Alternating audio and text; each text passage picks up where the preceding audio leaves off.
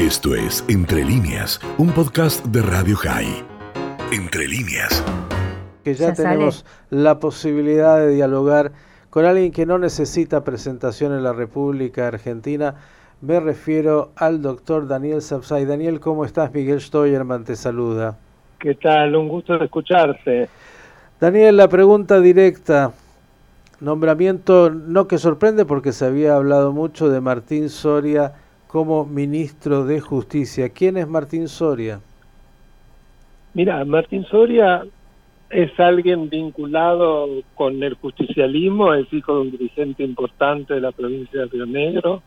Recordemos que fue diputado nacional, que fue el jefe de la CIDE eh, y que fue también gobernador. Claro que no pudo asumir prácticamente porque hubo ahí un episodio muy dramático que fue que fue asesinado por su mujer en un tema absolutamente privado y precisamente era Martín el que estaba presente.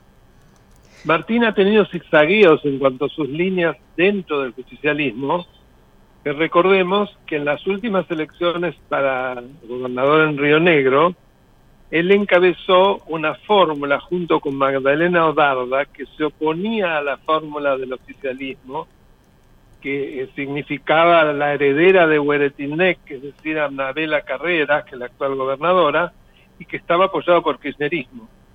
Pero después la conversión fue realmente absoluta, tanto de él como de su compañera de fórmula. Recordemos que Odarda es la presidenta del INAI, el Instituto Nacional de Asuntos Indígenas, y recordemos sus declaraciones y demás. Es una absoluta, digamos, impulsora de los grupos RAM que ocupan terrenos, etcétera. Y él, por su lado, que, fue, que es diputado nacional, preside la Comisión de Justicia, se dedicó a hacer bien los deberes para eh, cantar la canción que más le gusta a Cristina, es decir, permanentemente hablar contra el lofer, mm, hablar de Comodoro Pi Pro o Comodoro Pro como una manera de significar que los jueces de Comodoro Pi están tomados por el PRO, hablar de los medios concentrados como un verdadero enemigo a la democracia, en fin, todo, todo esa cantinela, ese relato, con lo cual evidentemente hizo muy bien los deberes y hoy es designado ministro de Justicia, para lo cual, salvo eso, yo no creo que tiene antecedente alguno. Eh, es abogado, pero no sé siquiera si la ejerció la abogacía porque siempre se dedicó a la política, es un joven. Mm. Así que ese, ese es mi análisis, si querés. Con lo cual uno puede prever, no hay que ser muy inteligente, que eh, la intención de su nombramiento es fundamentalmente que opere, que manipule a la justicia y que eh, la justicia deje de ser independiente y funcione de acuerdo a lo que le dicte el Ejecutivo.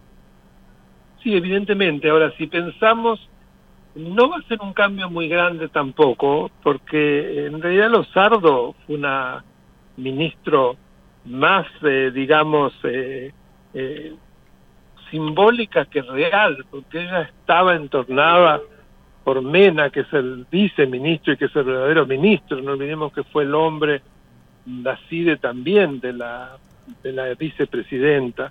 A su vez, este Petragala, el secretario de Derechos Humanos, este Pedro tiene permanente, eh, una enorme eh, influencia e involucramiento en todos los temas de justicia.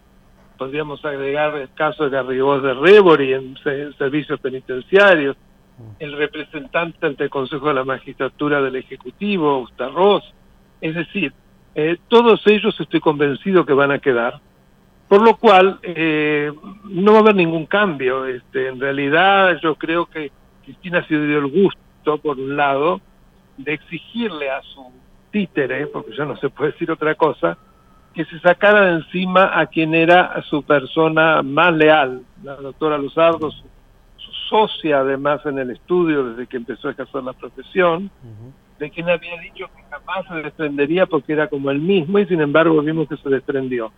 Pero además se dio el gusto de poner a quien ella se le daba la gana y que fuera designado por Fernández, es decir, tener además visualmente un acólito, que ni siquiera se salvaran, sin me permitir las apariencias. Así que desde ese punto de vista, sin duda, eh, Cristina demuestra que es el poder, ella es la presidenta.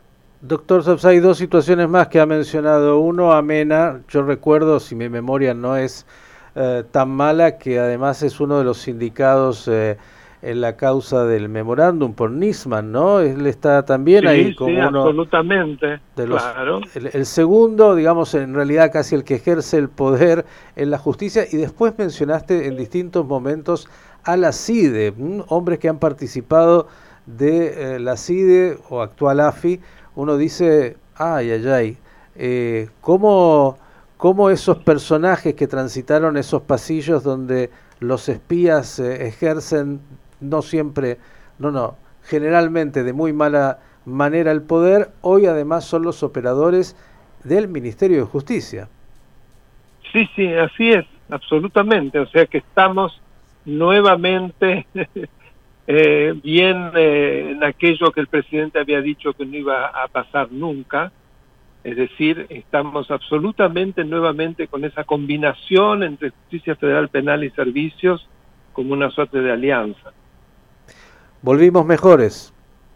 Volvimos mejores, sí, sí. Yo jamás creí cuando el presidente en su asunción en marzo eh, su, su, primer discurso ante el Congreso, es decir, en marzo del año pasado, 2020, cuando habló que se iba a terminar con todo lo relacionado con los servicios en la justicia, etcétera, etcétera, jamás, jamás lo creí. ¿Nada bueno se puede augurar? No, desde ya que no, pero tampoco van a conseguir nada diferente, porque no les dan ni la mayoría, porque en diputados no lo tienen y se les estancan todos los proyectos y no pueden sacar los jueces a patadas porque sería un golpe de Estado. Tampoco tienen las mayorías para hacerlo a través de un jurado de enjuiciamiento, con lo cual van a tratar de, decir, de presionar, desprestigiar, amenazar desde ya, eso ya conocemos. No por casualidad ahora es tener especialidad contra Geminiani, porque Geminiani precisamente tuvo mucho que ver con el tema del, uh, del memo eh, con Irán sea, él jugó un papel clave para que se lo declarara inconstitucional.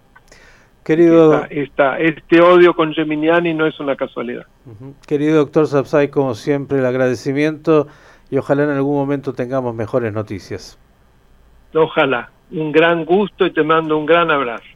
El doctor Daniel Sapsay, constitucionalista, hombre que, como decía, la República Argentina no necesita presentación, dándonos la fotografía de lo que tenemos. Esto fue Entre líneas, un podcast de Radio High. Puedes seguir escuchando y compartiendo nuestro contenido en Spotify, nuestro portal radiohigh.com y nuestras redes sociales. Hasta la próxima.